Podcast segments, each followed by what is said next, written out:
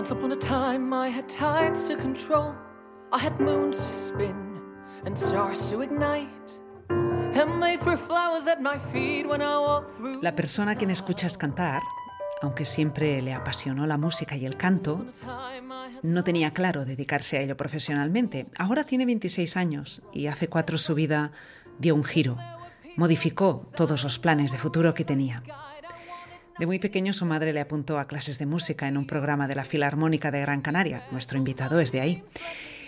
Y acabaron invitándome, dice, a irme. Por desbaratar con mis caos unas clases que me resultaban aburridísimas. No dejó de cantar en cualquier ocasión que se le presentaba, aunque enfocó su futuro hacia un área de conocimiento muy distinta, pero que también le apasiona, las matemáticas. Aún así, dice nuestro invitado, acabé dándome cuenta de que había un común denominador que ligaba los días en los que mantenerme de buen humor era más fácil, la música. No era muy difícil ver que si había quedado para grabar un cover un día concreto, me levantaba ya ilusionado. Yo creía haber llegado a la conclusión que dedicarme a la música era algo para lo que se me había pasado completamente el arroz. Nunca había ido a un conservatorio, no tenía apenas conocimientos teóricos, lo que sabía, lo que había aprendido era por interés propio, porque ni siquiera sabía leer bien una partitura, dice nuestro invitado. Aun con esto, era muy difícil ignorar lo insulsa que me resultaba la perspectiva de trabajar programando en una oficina frente a la de cantar. Fue así como acabé decidiendo que, al menos, le daría una oportunidad a la música. Gustándome como me gusta estudiar, para mí era imprescindible poder sentir que realmente sabía de qué estaba hablando y de que entendía a nivel académico el campo en el que me iba a adentrar. Comencé a buscar cómo hacerlo hasta que me topé con el Superior de Interpretación en Canto Moderno en la SMUC, la Escola Superior de Música de Cataluña. Eso sucedió a través de una entrevista uh, de Rosalía, a la par que acababa matemáticas, con un consecuente agobio, empecé a hacer clases particulares de teoría en Madrid con Borja Arias. Y así me, preparé las pruebas de acceso. Y contra todo pronóstico, acabé aprobándolas y pasando las pruebas prácticas y entrando así en la SMOC. Desde entonces ha sido, ha sido un torbellino de vivencias, descubrimientos, emociones. Estoy ahora en el cuarto año, a punto de terminar, miro hacia atrás y me parece impensable colocarme en el papel de un Álvaro que no se habría subido ni una sola vez a un escenario. La verdad es que estoy contentísimo con el lugar en el que me encuentro ahora. La Smug me ha acercado a géneros más allá del pop, del soul y del musical, reconectándome, introduciéndome a sonidos más funkis, jazzísticos, latin, neo soul, RB, que han acabado influenciándome muchísimo musicalmente.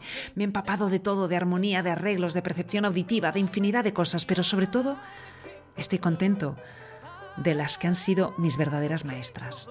Todas las personas con las que me he encontrado estos cuatro años, que me han enseñado a entender la música de otra manera, a crearla, a interpretarla mejor y entender que lo más valioso que se puede hacer con la música es exactamente lo que llevo haciendo cuatro años, compartirla. La persona de quien os hablo es Álvaro Belki. Yo no conocía a esta persona, no la conocía personalmente.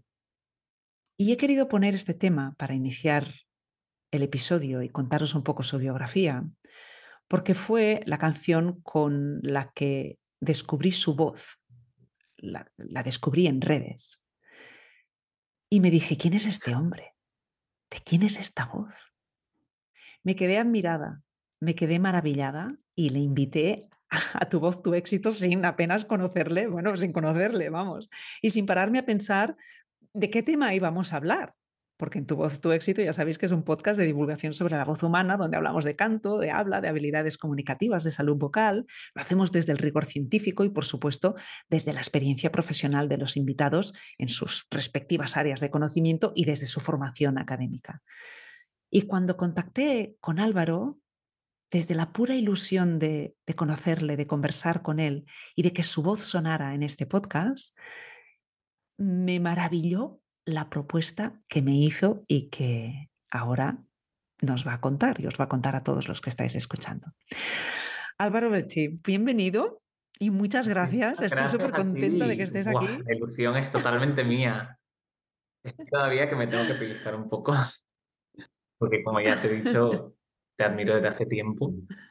Y, y nada, la verdad que cuando me propusiste salir en el podcast, la respuesta inmediata fue sí. Me daba igual de lo que tuviera que hablar.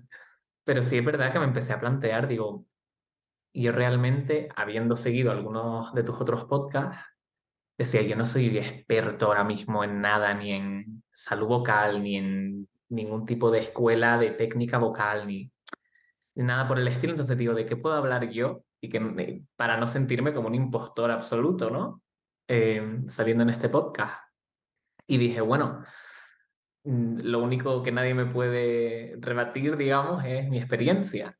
Y como seguro que hay muchísima gente a la que también le ha pasado lo que a mí, pero es un poco particular en el sentido de ese giro de 180 grados que, que comentabas, pues pensé que podía ser un buen tema el, el comentar todas las cosas que a mí me sorprendieron cuando de repente me encontré con que lo que había sido mi hobby siempre, que era cantar y mi pasión, de repente se convierte en profesión. Y hay cosas que sí te esperas, porque están clarísimas, pero hay otras que te pillan totalmente, totalmente, no me sale ahora la palabra, a ver si... Es que, me, es que me imagino que si tú estás proyectando tu vida hacia, hacia otro ámbito, ¿no? En este caso las matemáticas, no sé con qué fin, no sé dónde hubieras terminado, que de repente decidas, de repente tomes la decisión y digas, no, no, voy a dedicarme a la música y me pongo a estudiar. Eso, eso para el cerebro tiene que ser, te explota el cerebro, ¿no? Me totalmente. De hecho, doy gracias a que, a que he podido encontrar una manera de hacerlo, o sea, de introducirme al mundo de la música a través de estudiarla. Porque si hubiera sido realmente empezar a ejercer desde el minuto uno, yo creo que no. No sé si habría podido gestionar mentalmente todo lo que ello conlleva. He tenido mucha suerte de poder entrar en las MOOC y, eso haya sido un pequeño trampolín para aprender sobre, en general, de qué va todo. Pero desde luego que aún así, aún estando en las MOOC y aún teniendo amigos y amigas increíbles y mentores y mentoras increíbles que me han podido ayudar en este sentido, sí que hay cosas que me han sorprendido mucho, que nunca me habría esperado que, mm, mm. que fuesen una parte de ser músico, que desde fuera se ve muy distinto a cómo realmente es, en concreto ser cantante. Pablo, ah, perdona, Álvaro, em, eh, es que, este, es que iba, iba, a contar que te conocí por Pablo y me ha venido Pablo. Pablo Ruth siempre está presente. Luego hablaremos, hablaremos de él. El tema del cual vas a hablar, yo creo que, aparte de hablar de tu propia experiencia, que va a ser interesantísimo escucharte, el tema del que vas a hablar, yo creo que puede ser muy inspirador para muchas personas y para, iba a decir jóvenes y no tan jóvenes. Me he encontrado a mucha gente a lo largo de estos años em, que a los 30, 35, 40 dan un vuelco a su vida profesional y se dedican a lo que realmente siempre se han querido dedicar. Y estoy hablando de artes escénicas, de teatro, de música. He tratado muchísimos casos. Digo que he tratado porque hay no sé por qué las personas vienen a mí a pedirme orientación, como si yo tuviera la receta de, nada. ¿no?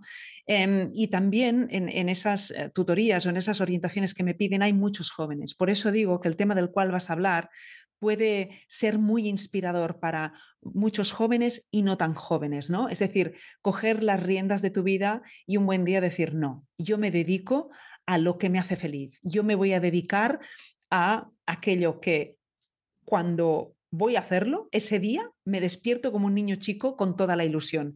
Y además va a ser muy inspirador por algo que acabas de decir y que yo estoy totalmente de acuerdo contigo y que lo creo fundamental.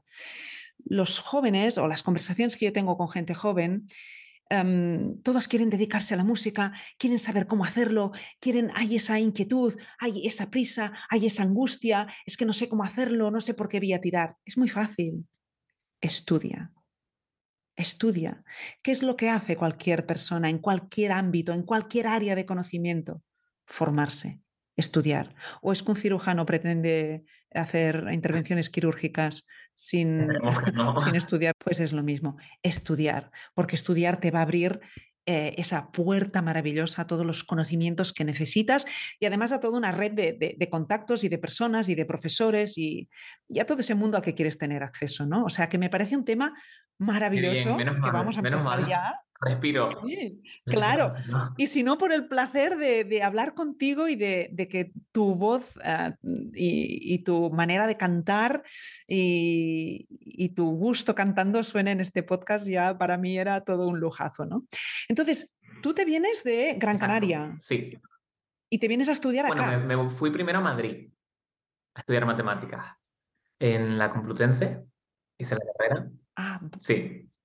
Y una vez acabé allí, fue cuando empecé a buscar dónde podía formarme en música de la manera que yo quería, porque tampoco quería cantar clásico, que sí que está como más caminado, ¿no?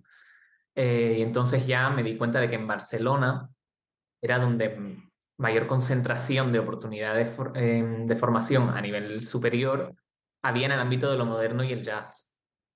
Entonces por eso me acabé viniendo aquí.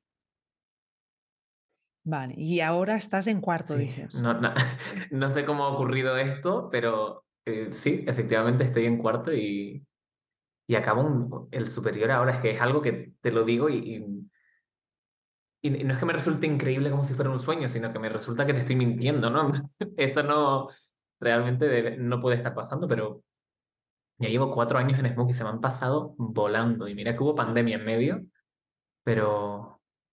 Mm, y el balance que haces es positivo. Positivísimo. Muy Has crecido en estos cuatro años, has crecido como intérprete. Como, intérprete y como músico y también como persona en el sentido de, de que creo que estos cuatro años me han dado las herramientas que necesitaba y todavía me hacen falta más y se seguirán sumando, ¿no? Pero para poder realmente dedicarme a esto, yo creo que si no me hubiera encontrado con la gente con la que me he encontrado y hubiera llegado a las conclusiones que he llegado, no creo que yo hubiera podido saber realmente qué quería hacer dentro de este mundo o si realmente podía aportar algo. ¿No? Y, y bueno, una amiga tuya, de hecho, Karma Canela, ha tenido muchísimo que ver en esto. Te la iba a nombrar ahora, te iba, te mm. iba a, mm. invitar que hablases de Karma. Yo llegué a Smook y, y mi idea de Smook era que yo iba a llegar y me iban a pedir que, que los, belting, que los belts fueran cada vez más altos, que hiciera los melismas cada vez más rápido, que, mm, que pasara por el mayor número de escalas posibles, ¿no? O creía que la exigencia iba a ser en ese sentido y en cierto modo sí que lo ha sido, sobre todo en el aspecto eh, de compaginar la teoría con, con la práctica, pero yo llego a la primera clase con karma y, y, a mí me pasó siempre una cosa, que esto es parte de lo que me parece que es interesante hablar, eh, que es que hay muchísima gente a la que no le gusta su voz, su voz en sí, ¿no? O sea, su timbre natural. Y yo 100% era una de esas personas, yo, mm, aparte como es tan indivisible de cómo somos como personas, tú cuando hablas, tu personalidad tiene tanto que ver con tu... Es como que también hay una línea muy fina entre todo, y yo cuando cantaba, teniendo referentes como Cristina Aguilera o personas así, al final había cogido el, mal hábito de que cantaba para impresionar. Realmente, ¿no? O sea, yo buscaba cuando cantaba que la gente pensara eh, en lo impresionante que era lo que yo estaba haciendo vocalmente. Entonces, claro, yo llegué a las pruebas, de hecho, debieron quedarse flipando porque canté la de Bule avec moi en la prueba. o sea, que supongo que no es una canción muy típica que llevar a una prueba de un superior, pero llegué a la primera clase de canto y Karma me dijo que íbamos a cantar la de mm, eh, my pain with his fingers. Esta. Y me dijo, cántala. Y directamente empiezo yo. A meter un montón de inflexiones, un montón de cosas. Me para y me dice, no, Álvaro, eso no es cantar. Cantar no va de eso. Y yo de repente me quedo en blanco. Digo, ya está, ya se ha dado cuenta de que no, de que me han cogido, pero realmente no tendría que estar aquí. Inciso, inciso, ¿eh? no pierdas el hilo. ¿De qué va cantar Álvaro? El Álvaro claro, de el hoy. Álvaro de hoy, a lo mejor en 10 años me contradijo, pero yo creo que va de, de contar cosas. ¿no? O sea, si siendo además el único instrumento en el que realmente puedes decir palabras, ¿cómo no vas a contar lo que estás diciendo? Y sobre todo, siendo un instrumento tan peculiar, o sea, dos personas pueden tener el mismo saxo, tendrán un sonido distinto por cómo lo tocan, pero el instrumento puede ser el mismo, pero con las voces esto no es así, entonces, ¿cómo no vas a volcar tú tu experiencia personal e intentar contar una historia cuando estás cantando? Y eso era algo que, hombre, no creo que fuera una selga que no transmitía nada, pero desde luego que mis esfuerzos no estaban concentrados en, en transmitir el texto. Y esto, Karma Canela me fue como un, bofetón de, perdona, ¿cómo que, ¿cómo que esto no es cantar? Y me, acuerdo que me hacía cantar, le dice, cántalo sin ningún tipo de inflexión, léeme el texto, léeme el Y yo me encontraba ahí, digo, yo creía que iba a llegar a clase, iba a ser esto técnica, técnica, que también lo es. Yo engolaba muchísimo la voz antes, porque en mi mente yo tenía que tener una voz súper grande y súper gorda, ¿no? Como, como los referentes que yo tengo. Y eso también fue un proceso quitármelo. El, el que se oyera mi voz hablada también cuando canto. Todo esto, vamos. Yo a Karma Canela le pondría un altar porque realmente es una persona muy sabia y, y creo que se entera de lo que va, de lo que va todo, ¿no? Es como que conoce muy bien de qué va el juego y estoy agradecidísimo. Karma Canela, una grandísima, eh, un grandísimo músico, grandísimo intérprete, cantante y, y profesora. Mm, y, muy amiga. Nos conocemos desde que éramos muy chiquitinas, empezamos casi prácticamente a cantar juntas. Y hay un, episodio, de hecho hay dos episodios porque estuvimos hablando tantas horas que tuve que, que, hacer dos episodios eh, titulados Celebrating Karma Canela, eh, también en, homenaje al, al, disco que justo había, había publicado, ¿no? Celebrating la Fusa, celebrando además ella un, un disco el, disco memorable ¿no? de, de, Vinicius y, Toquiño, eh, La Fusa. Es hermoso reconocer y agradecer a, los profesores, ¿no? Es hermoso, siempre hay profesores que nos, que nos marcan, ¿no? Y a veces algunos para mal, pero, pero muchos para, para bien. Y es hermoso hablar de ellos. Vamos a ver de qué hilos eh, podemos tirar, ¿no? De qué hilos puedes hablar, de qué hilos puede hablar una persona que de repente se encuentra eh, estudiando la carrera de música cuando en sus planes no entraba dedicarse a la, a la música. Que por cierto, aparte de estudiar, tú ya estás tocando. Cuéntanos algo de, algo de eso antes de entrar en materia. Mi mayor motivación ahora es sacar un proyecto propio mío, un, un disco con mis canciones y que aún no está hecho, eh, sí que tengo muchas cosas compuestas, pero sí que tengo la suerte de, con amigos que he hecho en las MOOC, eh, estar poder tocando en sitios que en primero me habrían parecido absolutamente inimaginables, rollo, porque me van a llamar a mí de ahí? Y ahora son como un poco un lugar de disfrute total y, de, y un lugar de confianza, como puede ser el Jamboree. Eh, y, sí, sí. Y básicamente, aparte de Smooth, tampoco tengo bolos todos los días, pero sí que estoy pudiendo, y estoy muy agradecido por ello, realmente experimentar lo que es cantar en directo y, y sobre todo hacerlo con amigos. Yo es que es algo que si no me hubiera metido en algún tipo de formación, no sé cómo lo habría conseguido. Eh, que realmente la gente con la que yo tocara no fuera gente a la que yo contratara, sino gente que con la que realmente conecto y, son amigos. Y sí, ahora mismo, eh, pues cantando algunas cosas propias, eh, mm, digamos, también haciendo repertorio eh, de esta índole más funk, solera, pop, RB, por ahora y posiblemente, y esperemos que sí, pues con mi proyecto. Con tu proyecto, que luego escucharemos un tema, un tema tuyo, que te agradezco mucho que, me hayas dejado que, que, lo pueda pinchar y que lo podamos escuchar. gracias a ti. Y, por favor. Y, y, también escucharemos una versión de She Used to Be Mine cuando la escuchéis diréis, ¿cómo es posible que, que a Álvaro no le guste su timbre?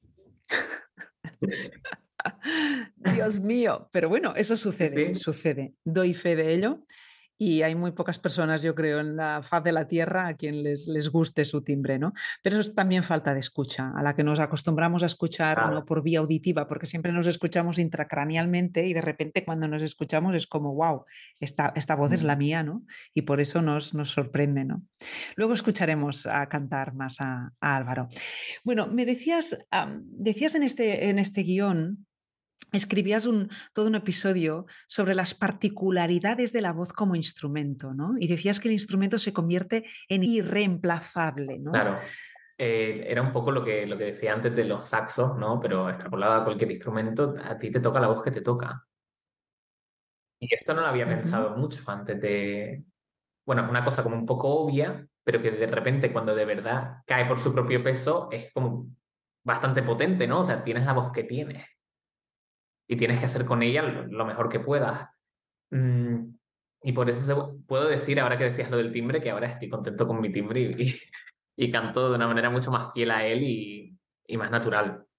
Eh, pero creo que también nos fuerza cosas buenísimas y, es, y también me he dado cuenta eh, a través de empezar a dedicarme a esto, que, que la voz sea algo tan personal nos permite hacer una infinidad de cosas, una infinidad de virguerías a efectos de la transmisión y a efectos de la comunicación.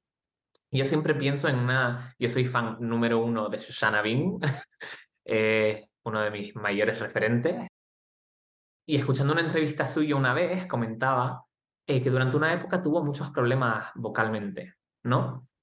Eh, podía cantar, no era una enfermedad que tuviera, no era algo, digamos, patológico, pero no acababa de funcionar la voz de repente se vio como muy desnuda delante del público, ¿no? Porque lo que, en lo que ella se había apoyado, en esa muleta, que era la que te hablaba antes también, ¿no? De, de cantar por impresionar, ya no podía acceder a ella y de repente se vio obligada a decir, vale, pues ¿qué le voy a ofrecer a esta gente? Porque algo les tendré que ofrecer. Y acabó dándose cuenta de que estaba siendo muy egoísta cantando.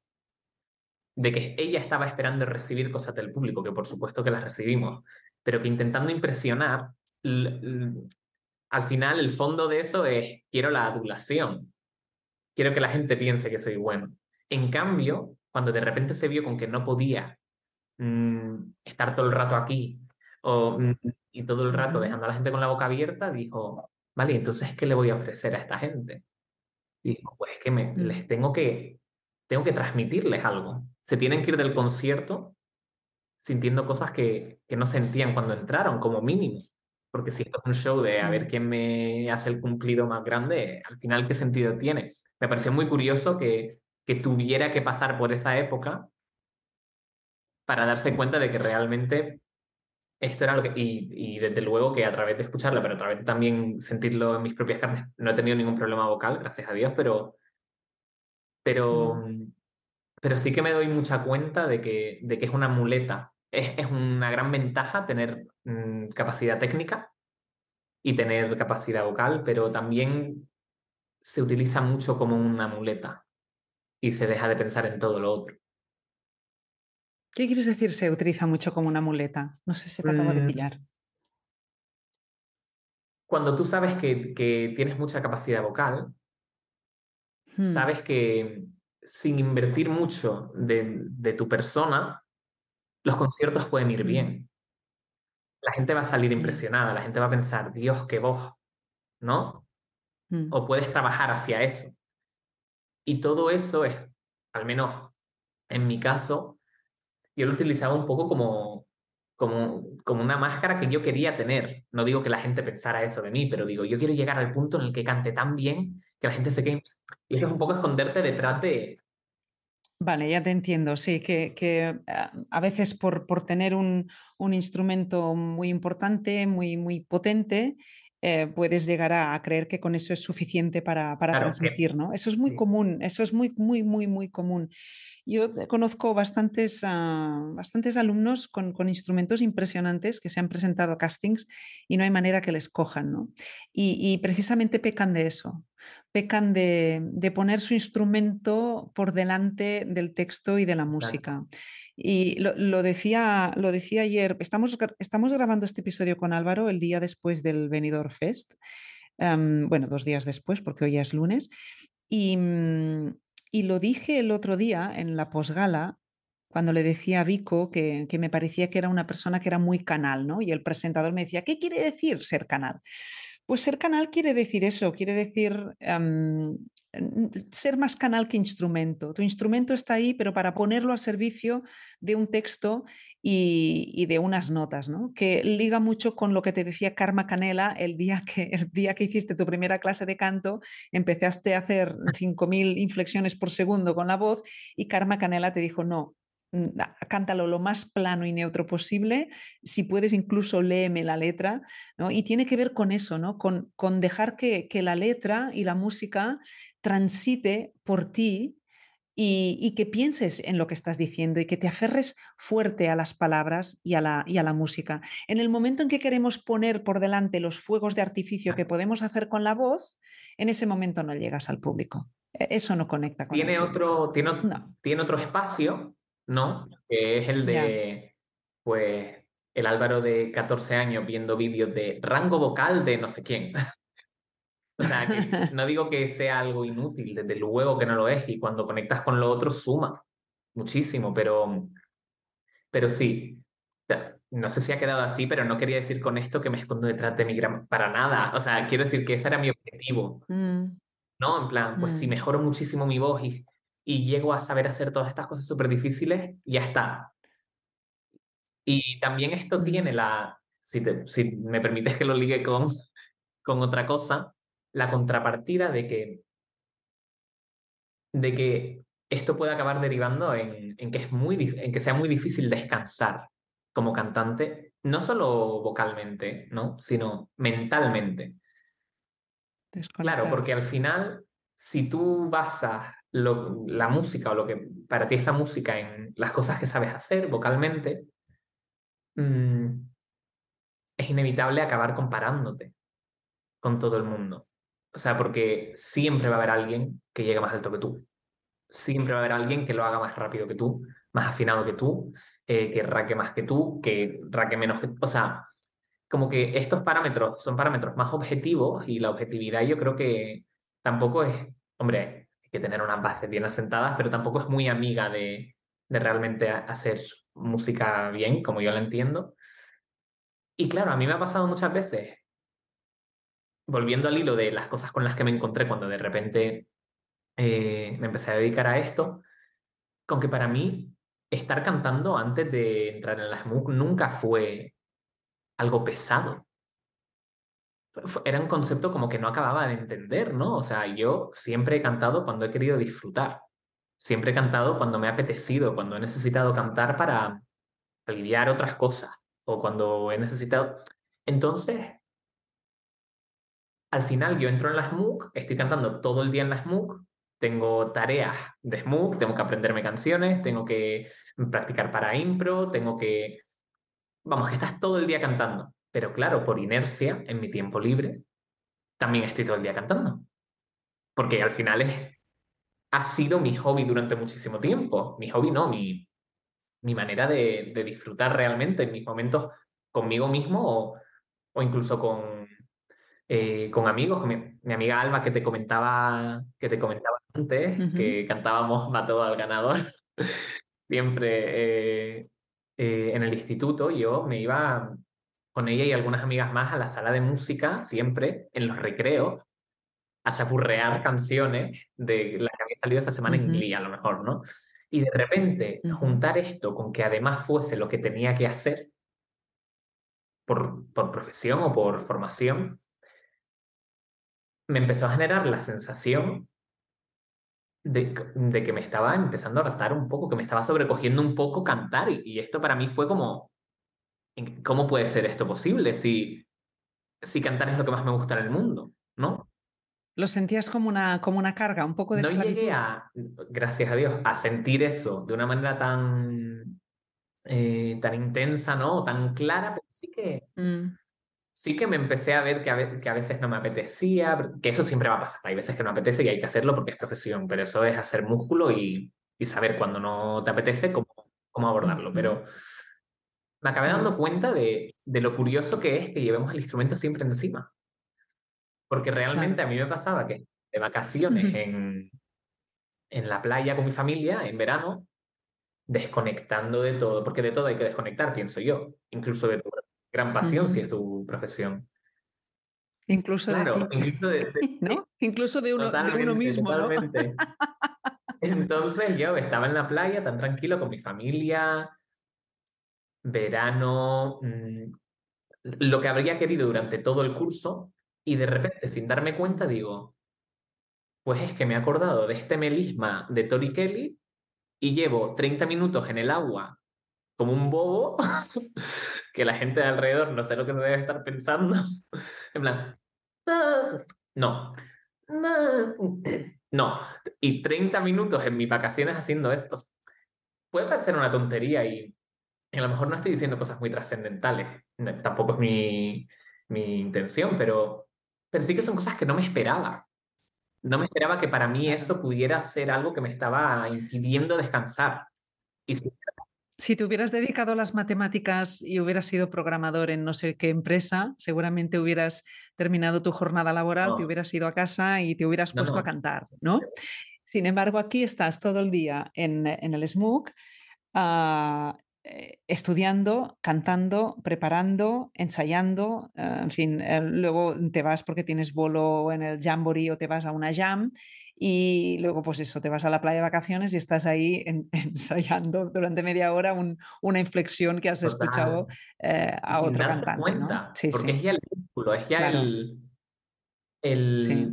También considero que esto es algo positivo, ¿no? El tener esta inquietud por siempre querer o sea, no creo que sea todo malo, Claro. Simplemente saber cómo utilizar esta inquietud, ¿no?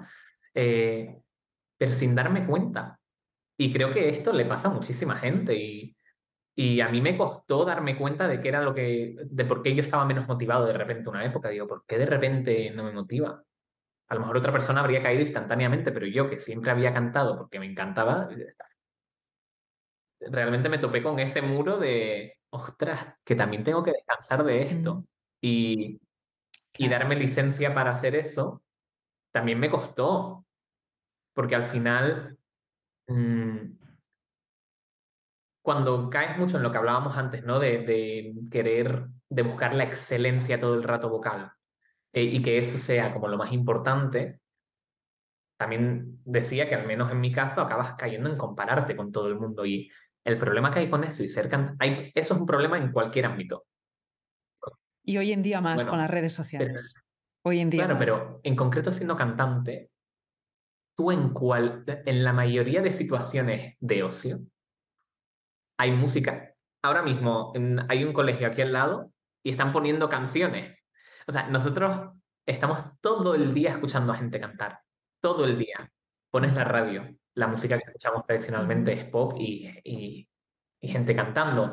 Mm, te vas de fiesta, vale, que estás de fiesta y no estás viendo a ver qué técnico, pero siempre hay gente cantando a nuestro alrededor, tanto en entornos profesionales, en nuestro caso de mucha gente, como en el caso de la población en general. Entonces, si realmente tú estás mm, obcecado en escuchar algo en la radio y decir, uy, ¿por qué yo no sé hacer eso? Todavía, no, no, yo eso lo tengo que saber hacer. Es imposible, o sea, no, porque los estímulos son constantes. Entonces... Bueno, pero eso, eso forma parte del, del proceso y del proceso en el que, en el que estás ahora, ¿no? Estás aún, aún estás en una etapa, eh, etapa esponja y claro, claro, y eso es, es, es, es maravilloso, ¿no? O sea, y por suerte la vida es muy larga, si todo va bien, y, y la vida tiene muchas, muchas etapas distintas, ¿no? Y, y también se abren otras, otras puertas de, de, interés que no solo es la música o el, o el canto, ¿no? Pero entiendo, entiendo, entiendo, entiendo lo que dices. Es un instrumento que lo llevamos las 24 horas eh, encima y, y a veces pues se, puede llegar a hacer pesado el, no tener eh, quizá la, capacidad de, desconectar o decir, no, basta, ¿no? o sea, para, para que los ah, oyentes que nos están escuchando y que por supuesto, dejaremos en, las notas del episodio los enlaces de interés para que te puedan eh, seguir, para que te puedan eh, escuchar, pero para quienes nos estén escuchando ahora en este episodio y hayan oído hablar de, melismas o de inflexiones vocales, mm, a mí me gustaría que escuchásemos la versión que hiciste con, con, Pablo, que ha salido antes en la conversación, porque el, el, subconsciente me ha traído, me sale en catalán. Me ha traicionado y en vez de llamarte Álvaro te he llamado Pablo porque te conocí a través de Pablo Ruth, de ese pianista con quien grabaste, me decías de forma casera, aunque suena impresionante, esta versión de She Used to Be Mine.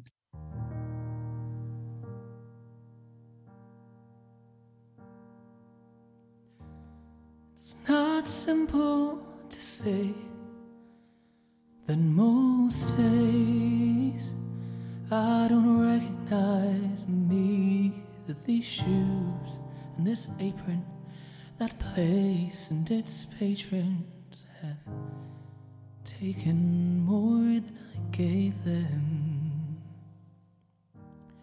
It's not easy to know I'm not anything like I used to be, although it's true.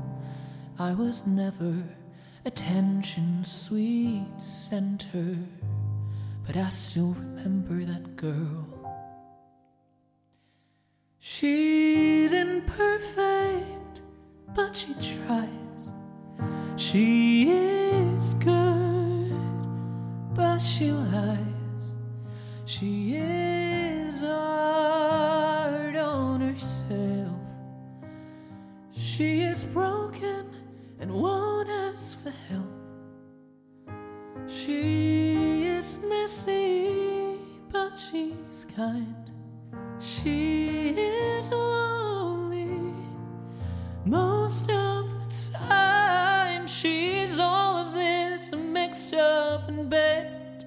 in a beautiful pie.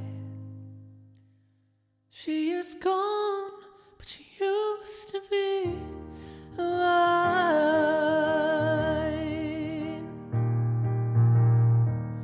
And it's not what I asked for. Sometimes life just slips in through a back door and carves out a person makes you believe it's all true. But now I've got you in, and you're not what I asked for. If I'm honest, I know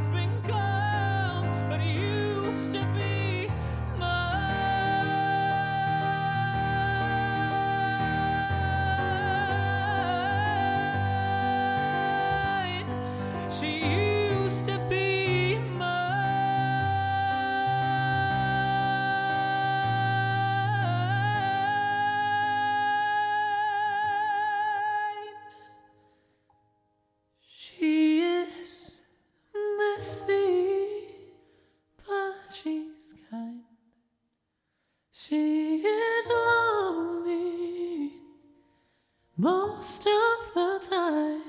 She's all of this mixed up and baked in a beautiful pie.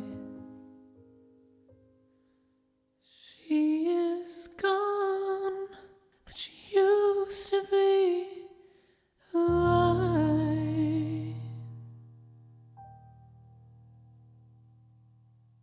¿Esta grabación cuánto tiempo tiene? ¿Cuánto tiempo en el sentido de hace cuánto la grabamos? Pues creo que, que dos años, puede tener, o año y medio. Este segundo, la grabamos estando en segundo, sí. Bueno, cuando decía casera, me refiero a que no fuimos a un estudio ni nada, sino que Pablo grabó el piano y yo me puse en una aula de SMUCA con este micro a, grabar mi parte. Y... Pero, bueno, hablando ahora un poco de Pablo, ya que ha salido en la conversación, la verdad que también es otra persona con la que he tenido muchísima suerte de encontrarme, porque desde el principio hicimos mucho clic en cómo, en cómo entendíamos todo, ¿no? En la música y también no, somos grandes amantes del teatro musical. Y, y bueno, pues de repente esta canción surge de, de, de, tocar, de quedar y tocar cualquier cosa, lo que se nos pasara por la cabeza y de repente nos damos cuenta de que, de que tenemos un montón de ganas de aportar como nuestro toque o nuestro, nuestro, sello, si es que eso lo tenemos o existe, a, al a un repertorio de teatro musical eh, que siempre es un reto porque está todo como muy escrito y muy pautado. Entonces, el She Used to Be Mine es el, el, la primera canción dentro de, del conglomerado de canciones con los que hemos intentado hacer esto y, y nada, estamos, tenemos como planteado y muy pendiente que esto se convierta en un concierto que podamos hacer. ¡Wow! No me digas. Vaya, pues invitarme a cantar alguna pieza. Obviamente, que no quepa la menor duda. ¿Cómo es posible que digas ah, intentar hacerlo con nuestros sellos si es que tenemos sellos? ¿Cómo es posible que no veas? ¿Cómo es posible que no veas? No, no, lo veo, lo veo. ¿Cómo es posible que no lo veas? Dime una cosa, en este She Used to Be Mine, me, diste, ¿me diste mucho los ah, giros, las inflexiones con la voz o salió lo que salió? Esto es un caso muy raro, esta grabación, Mm, mm, de que yo grabé algo en mi casa solo. Cuando es en estudio, como hay más personas, me, soy más comedido con, con mi perfeccionismo. Pero cuando estoy yo solo, hago tomas y tomas y tomas de todo. Vale, sí, la nota está, pero este final a lo mejor podría ser... Soy muy perfeccionista, pero esta canción no está de pe a pa, pero, pero porque al final me, me puse a llorar y entonces no podía dejar eso en la canción. Eh, porque dentro de que la emoción te pueda sobrecoger, hay que controlar. Pero, pero es un caso rarísimo de una ocasión en la que me puse el micro delante y me salió esto, aparte con mucha... Mm, entiendo muy bien esta canción, em, me recuerda mucho a mi madre, mm, no ah. sé, fue como una, Mm, una constelación de cosas que hicieron que yo pusiera ese micro delante y, saliera eso. Y a día de hoy la escucho y digo, esa notilla. pero tuve que hacer el ejercicio y lo hago a día de hoy de da igual porque la emoción realmente está ahí. Simplemente hizo clic. Ahora no tiene ningún valor que lo diga, pero cuando la escuché eh, pensé que la habías grabado a rach, como decimos en catalán pensé, no, no, aquí no, ah, no, no sé si hay algo premeditado, ¿no? Pero está tal cual me sale, ¿no? Porque hay, hay, se puede cortar con cuchillo la, la emoción. Es, es, una, es, una, sí, es una grabación, ¿no? Y además la estaba escuchando y te iba mandando mensajes por WhatsApp porque estaba, estaba alucinada. Me encantó, me encantó la, la, la versión. Decía antes que este episodio lo estamos grabando eh, lunes 6 eh, de febrero, ¿no? dos días después de que se haya celebrado el festival, el Benidorm eh, Fest. Y mm, a colación de una cosa que dices en el guion, ¿no? que, que, separar, ah, que es difícil separar ¿no? los juicios que se hacen de nuestra voz, de nuestro valor eh, como, como, personas, ¿no? como, como, artistas. Decías que si una actuación em, no gusta, pues es muy fácil pensar que, que algo pues, no, no, ha gustado de nosotros en vez de la interpretación vocal o musical en sí. ¿no? Relacionando esto con el Benidorm Fest, hay, hay dos cuestiones. La primera, que qué difícil valorar una, mm, una, interpretación cuando hay tantas variables ¿no? a tener en cuenta. En este caso no, vale, no valoramos interpretaciones en ese festival, sino que valoramos canciones, pero canciones que son interpretadas por, por, un, por un artista que a la vez es una persona. Es decir, es súper complicado, ¿no?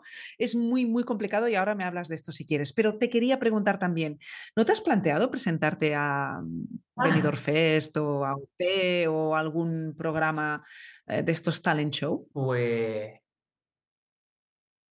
por ahora, la verdad que no, porque creo que el aspecto televisivo, de, en, el aspecto puramente musical, por supuesto que me parece una oportunidad maravillosa, pero a lo mejor me cuesta más, yo creo que me costaría más conciliar lo, lo, mediático que es y, lo, realmente el fenómeno de masas que es, porque OT ah, fue un antes y un después. ¿No? Y, lo volvió a hacer cuando volvió a salir. Creo que me costaría conciliar el, el mundo, no sé si ahora mismo, sobre todo también a lo mejor porque como estoy en Smokey, estoy en otro punto, creo que si hiciera algo de eso, querría hacerlo cuando ya de verdad tuviera cosas mías y cuando ya sintiera que tengo un cuerpo de trabajo hecho y con el que estoy contento. Creo que ahora estoy más en el punto de hacer eso. Pero ya tienes cosas tuyas, sí, Sí, sí, pero me refiero a, grabar bien un disco, a unar todas las composiciones que tengo y, y, y, realmente en la, en la vena de lo artístico eh, y, trabajar hacia encontrarme bien, ¿no? Y hacia tener pues mi disco, mi proyecto en el que realmente crea que creo que voy bien y creo que estoy, estoy ahora mismo en una época en la que estoy muy emocionado con todo esto y con muchísima gana pero desde luego que no digo que no de ninguna manera. Eh, posiblemente en el futuro. Claro que sí. Cuando tú hablabas de, que es difícil separar los juicios que se hacen de nuestra voz, de nuestro valor como personas, em, que si una actuación no gusta es muy fácil pensar que hay algo intrínseco que no ha gustado sobre nosotros en vez de, pensar que lo que no ha gustado es eh, algo de la interpretación vocal o musical en sí. Todo eso, ¿tú cómo, cómo lo llevas? ¿Cómo lo valoras? Pues ahora lo llevo muchísimo mejor, la verdad, pero sí que... Estamos muy expuestos, ¿no? Cuando cantamos. Aparte también, la cosa maravillosa que tiene el... No quiero que, claro, otra cosa, cuando leí el guion que te mandé, digo, tampoco quiero que sea un episodio de drama, para nada, o sea, bueno, cantar es una profesión de riesgo, o sea que si quieres hablamos, si quieres hablamos de dramas. No, ¿eh? pero Hombre, me estabas hablando de una, perdona, me estabas hablando de, de, esta cantante que tú admiras tanto, y no sé si voy a decir bien el nombre. Shoshana. Sho, Shoshana Bin. Eh, y me decías eh, por todo el, el, en fin, el, infierno que, que, pasó en un momento de, de, su carrera, ¿no? O sea, que cantar es una profesión de riesgo, con lo cual es un, no es un camino de rosas, ¿eh? No, lo es. Y te lo dice alguien que es feliz haciendo su oficio y que, y que en fin, y que he tenido mis momentos de, suerte y, que estoy, que estoy feliz de hacer lo que hago. Pero no es un camino de rosas, no lo es. O sea, que tú tranquilo, puedes hablar. di la verdad, di la verdad. Que precisamente todo lo maravilloso que tiene el canto, que que no hay que dejar de mencionarlo, que es precisamente eso, es algo tan intrínseca, eh, la voz es algo tan intrínseco, que con qué vas a poder conectar más que con eso, ¿no? Eh, mm, esto, por un lado, es un gran regalo y algo que me encanta de la voz. Incluso cuando la gente canta, es muy fácil, con, bueno, desde mi punto de vista, em, un regalo que se pueda conectar tanto con el canto, pero sí es verdad que esa indivisibilidad de nosotros mismos, em, también tiene esta contrapartida que comentabas, tú, incluso en el lenguaje, tú... Yo cuando estudiaba matemáticas, se hacía un examen y sacaba mala nota. Eh, evidentemente me hacía sentir mal, ¿no? O si no lo gestionaba bien, me podía hacer sentir que, pues yo que sé, que hay muchísima gente muchísimo mejor que yo en mate, que hay mucha gente mucho más... Vale, todo bien. Pero yo tenía muy clara la separación entre cómo se me daban las matemáticas y cómo y quién era yo, ¿no? Fuera de todo eso. Y otra sorpresa que me llevé fue que en el canto, esa separación en un principio y, e incluso ahora no la tengo nada clara. Es como muy difícil encontrar esa línea, ¿no? Mm, lo que decía del lenguaje, cuando te refieres a alguien, eh, más que hacer comentarios técnicos, cuando tú ves una interpretación, se utiliza este tío es buenísimo, o esta tía es buenísima, o qué malo es. Incluso en cómo hablamos de ello, eh, incluso siendo cantante, que normalmente estás como muy enfrente mm, y muy expuesto, es muy difícil encajar esas críticas como puramente técnicas o en cuestiones de interpretación, porque la voz tiene tanto que ver con nosotros, como yo hablo, tiene tanto que ver con mi personalidad también y con cómo soy como persona. Entonces, mm, yo al menos estoy mucho más contento ahora con este aspecto porque creo que la manera de solucionarlo es, mm, primero, intentar hacer esa separación. Vale, somos profesionales, aunque esto sea nuestra pasión, es una profesión. Entonces va a haber días que lo hagas mejor, va a haber días que lo hagas peor. Eh, va a haber canciones que hayas cantado, que veas a otra persona cantar y digas, madre mía, me encanta cómo la canta, eh, a ver cómo canto yo esto después, o estas cosas van a acabar pasando, pero tiene que llegar un momento en el que diga, vale, pero todo esto no tiene nada que ver con lo buena persona que soy, lo buen amigo que soy, mm, que me encantaría ir a Japón algún día, que, o sea, que hay millones de cosas que componen a una persona que no son simplemente su pasión principal, pero como nos gusta tanto la música, da como hasta pena que no sea el centro y lo sea todo. Pero realmente.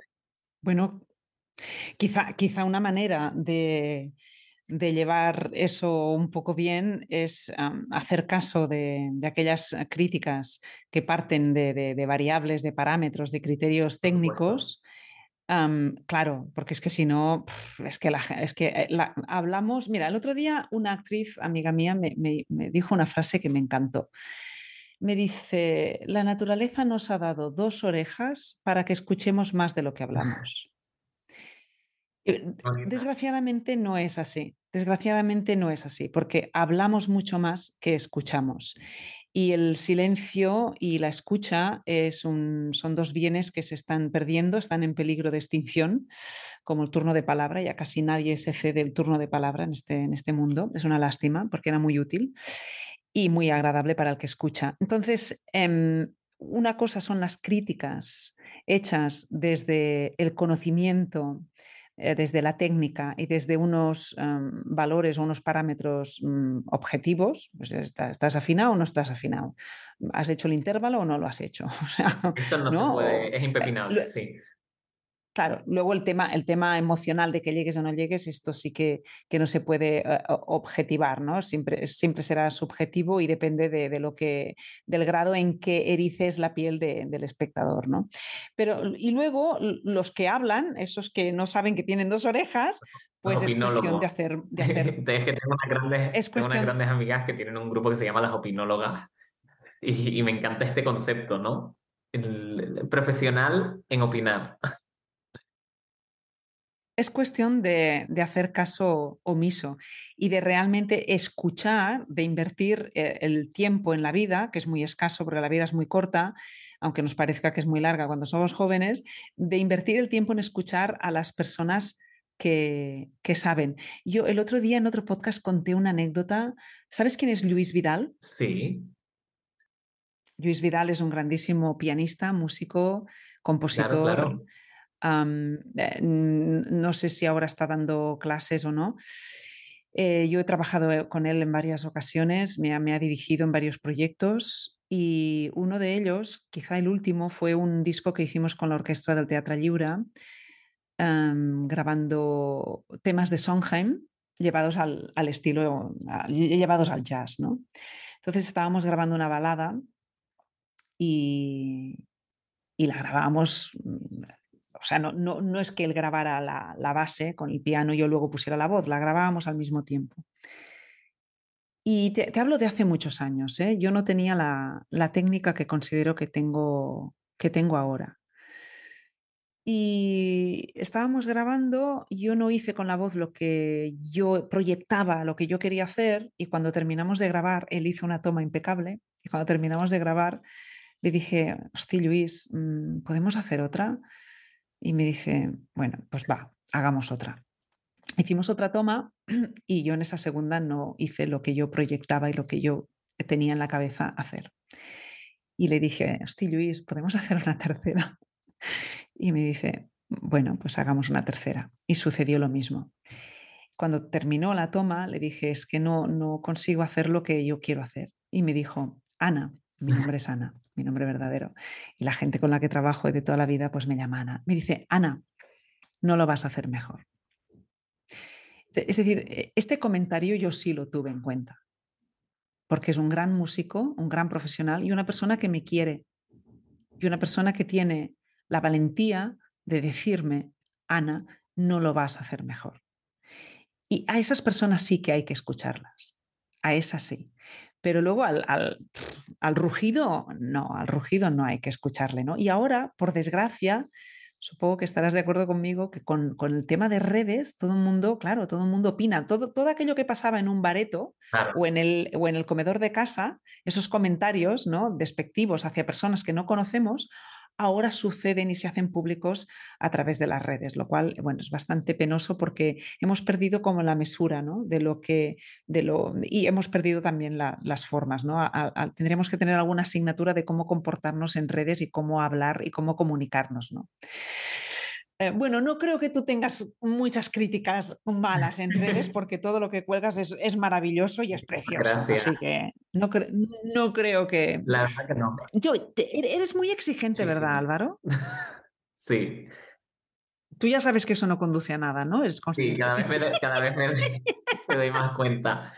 Está bien lo que, lo, que, lo que alimenta esa exigencia, creo que sí está bien, ¿no? Que es esa ganas o ese, ese ímpetu, pero desde luego que la exigencia desmedida, de hecho es contraproducente. Probablemente si, si cuando estabas grabando eso hubieras hecho 20 tomas, solo habrías acabado odiando la canción, pensando que esta canción no la puedo cantar porque, claro, que también el comentario que te hizo tiene, es desde el amor en el sentido de relájate, está bien, como, como lo has hecho, está bien, lo que tú estás proyectando a lo mejor no es lo que tienes, que, no es lo que va a salir hoy, pero, pero desde luego que si lo sigues intentando solo te vas a meter en un ciclo de, de, de, de, fustigarte, ¿no? De no está exactamente como quiero ir. Vamos a escuchar otro tema, Álvaro. El otro tema mm, eh, también es de. ¿Nos lo presentas tú, Omar sí, Es del, de un musical que se llama The Band's Visit.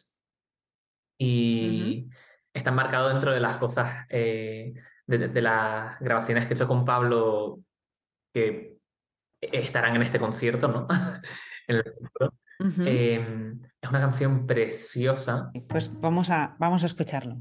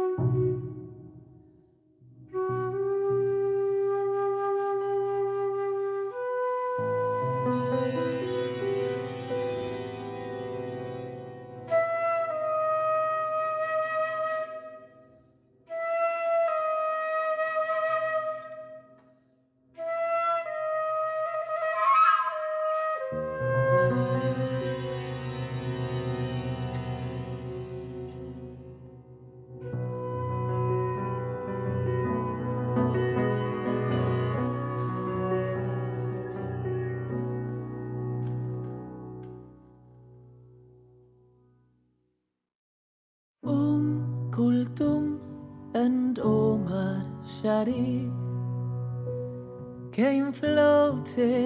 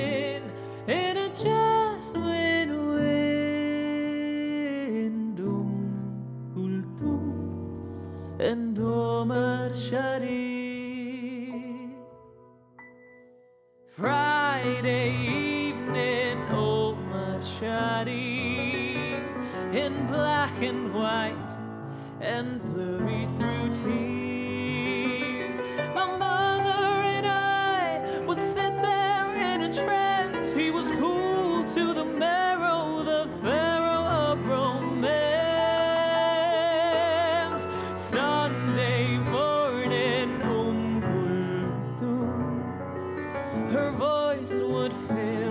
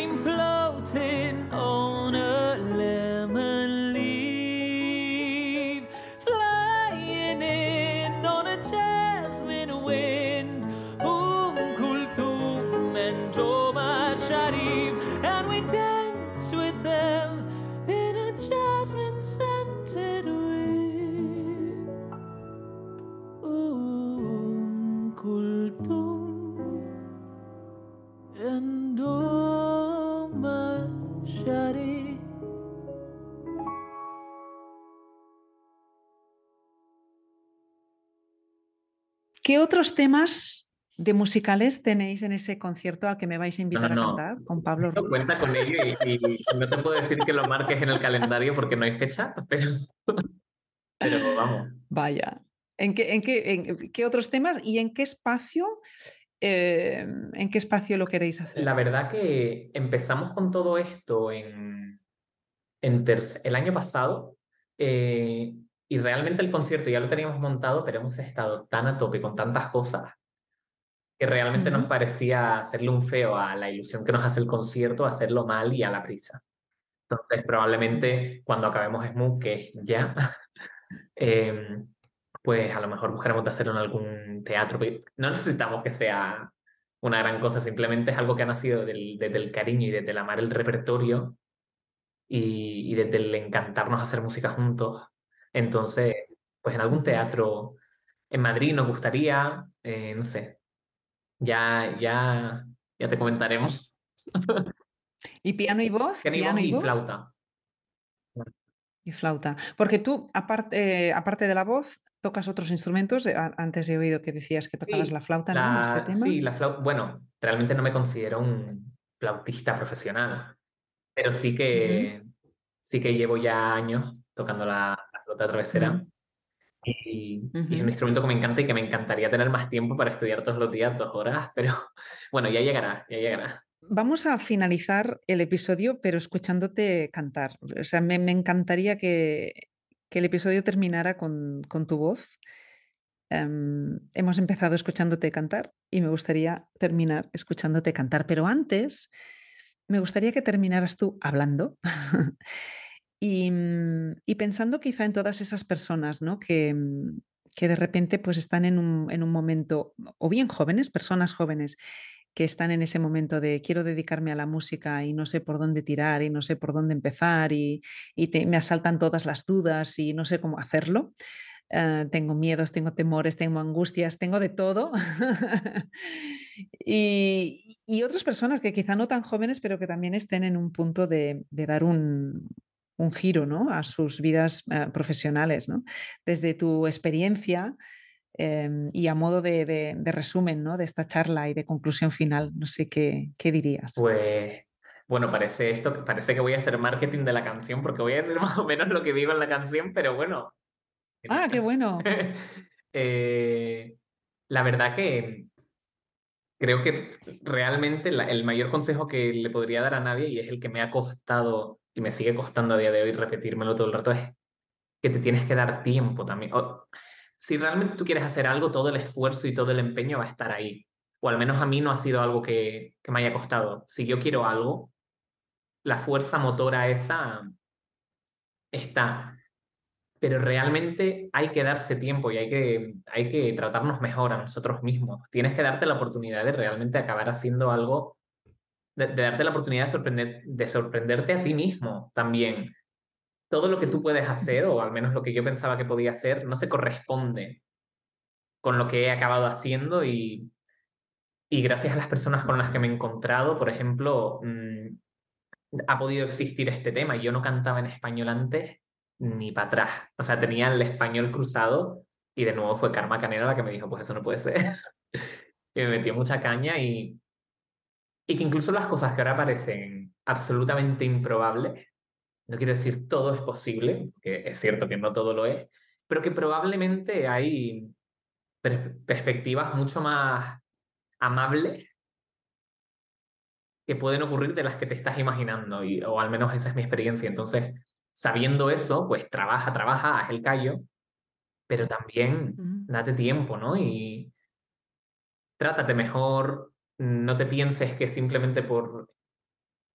que esta es otra cosa con la que, que me cuesta mucho eh, asumir, que no por darte tiempo para también estar tranquilo y estar tú bien, estás frenándote o estás dejando de hacer. Probablemente eso también te suma básicamente eso, que es imposible que... Lo que desde luego que no puede pasar a efectos prácticos, si ya no nos queremos poner místicos, ¿no? En este sentido así como más emocional, es si tú realmente no haces esto de darte tiempo e intentar tomarte todo bien y, y, darte una oportunidad realmente y tratarte bien a ti mismo, vas a acabar odiando esa cosa que, en la que te metiste por lo mucho que te gustaba. Esto no tiene ningún sentido.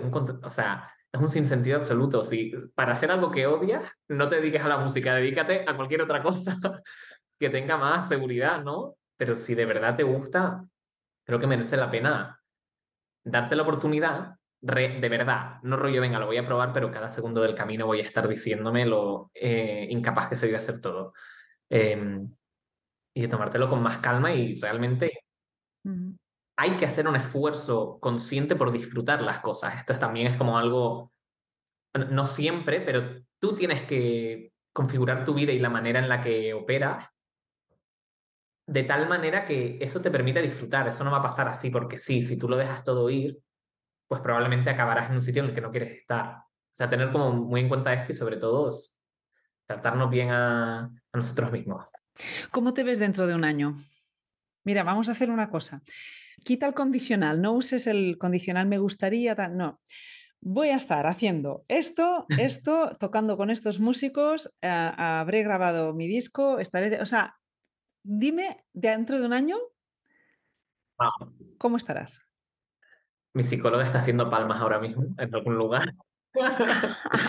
Eh, me veo habiendo sacado mi proyecto, eh, habiéndolo grabado con exactamente las personas con las que estoy tocando ahora y me veo moviendo ese proyecto y realmente mm, expresando a través de él las cosas que quiero decir. O sea, creo que, creo no, perdón, no, hay condicionales. Bueno, no, creo es, presente. Yo creo que... creo que sí que sí que voy a conseguir transmitir las cosas que quiero transmitir em, a través de mi música y llegar a un punto en el que esa música pueda generar oportunidades profesionales que compaginadas con otras, porque esto siempre es así en el mundo de la música, pero que, eso sea lo que me ocupe en un principio y, y que la gente pueda sacar algo de ello y que realmente pueda mover mi proyecto. No, realmente moveré mi proyecto dentro de un año estará moviéndose.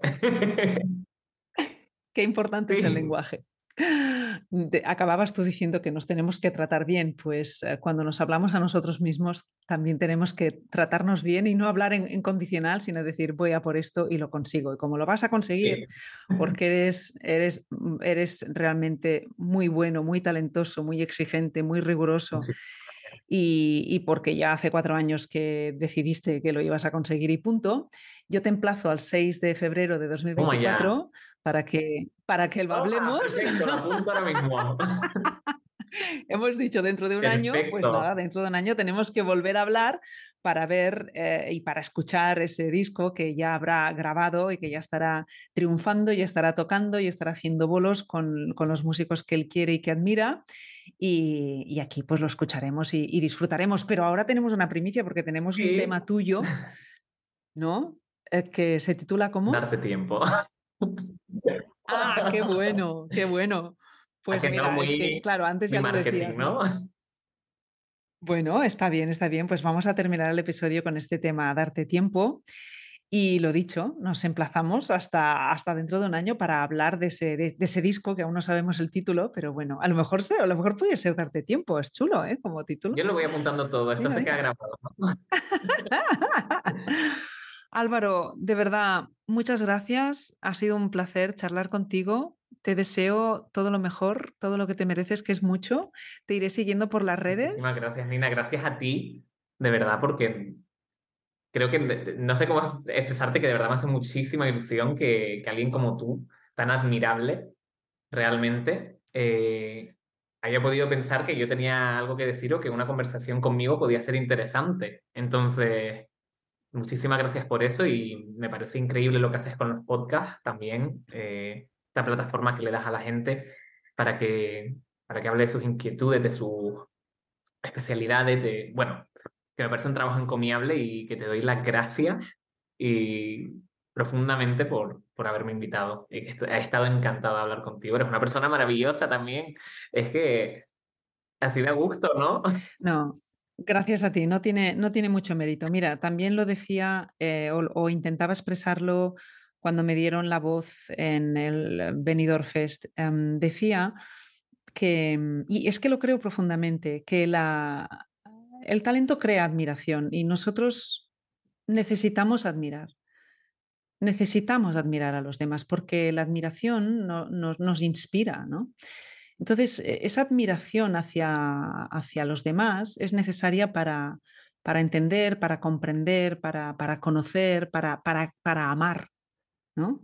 Yo te, escucho, escucho tu voz, ¡ah! me crea una admiración y amo, amo lo que haces, ¿no? Y, ese es el mérito, ¿eh? O sea, el mérito no es mío, el mérito es tuyo por, por cantar como cantas y por, por esa sensibilidad y por esa singularidad que tienes al, al cantar, ¿no? Entonces eso despierta admiración, el talento despierta admiración y los seres humanos necesitamos nutrirnos de esa, de esa admiración porque eso nos hace crecer a nosotros también a la vez, ¿no? Entonces, así que el mérito es totalmente tuyo. Álvaro, pues nos vemos en un año. Perfecto. Qué bien. Gracias por todo. Un abrazo enorme y mucha, mucha mierda en todo lo que emprendas. Igualmente.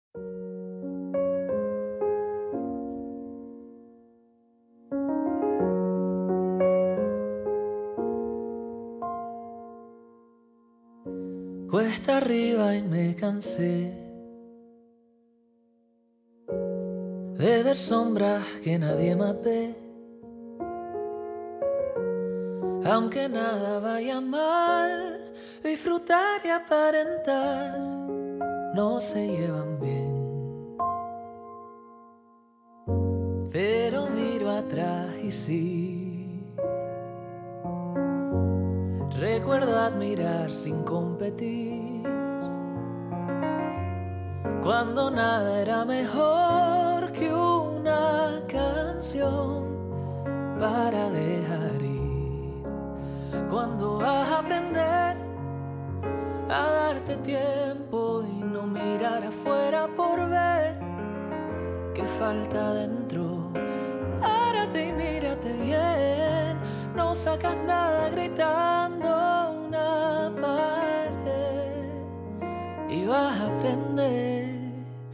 a darte tiempo.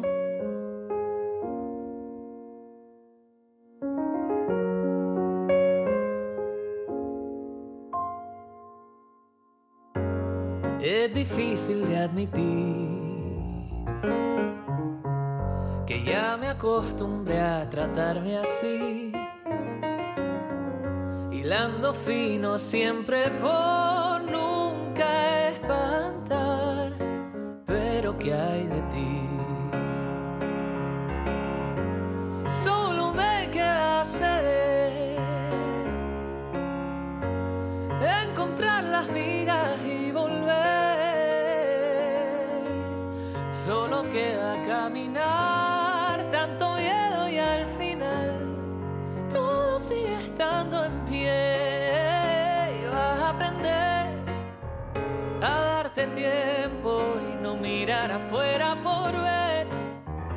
qué falta dentro. Párate y mírate bien, no sacas nada gritando una pared. Y vas a entender que darte tiempo no te va a frenar. Si lo fuerzas todo menos respiras más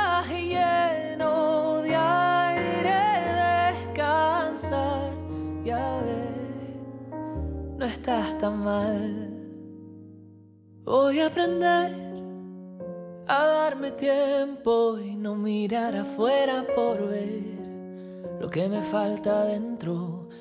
Párate y mírate bien, no sacas nada